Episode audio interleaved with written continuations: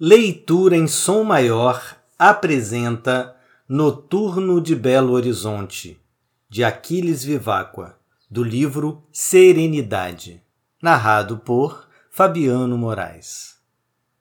Noturno de Belo Horizonte, Adelorizano Moraes. Para meus olhos, na hora boa, quando os jardins dormidos sonham iluminados pela ternura das estrelas, entre árvores amigas, sob a penumbra que tomba lentamente como uma fragrância, Belo Horizonte adormece, numa atitude comovida, aureolada nas longas tranças da Serra do Curral, onde a lua vai subindo como um trepa-moleque de marfim.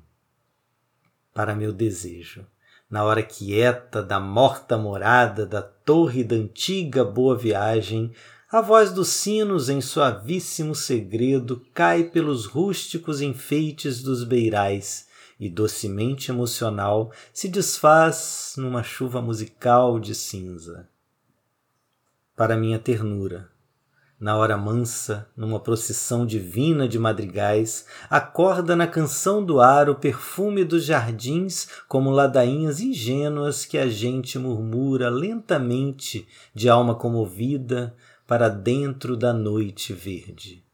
Perfume roxo de manacás em lânguidos desmaios, perfume rosa de rosas desfalecendo nos rosais, perfume branco de magnólias pálidas, tão pálidas como irmãs de caridade em místicas dormências.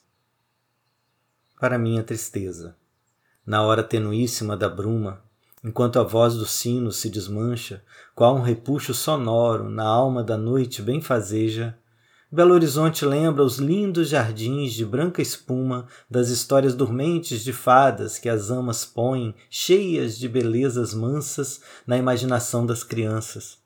E a gente vai revendo, tristemente, do fundo dos olhos. Leitura em som maior o som da sua leitura.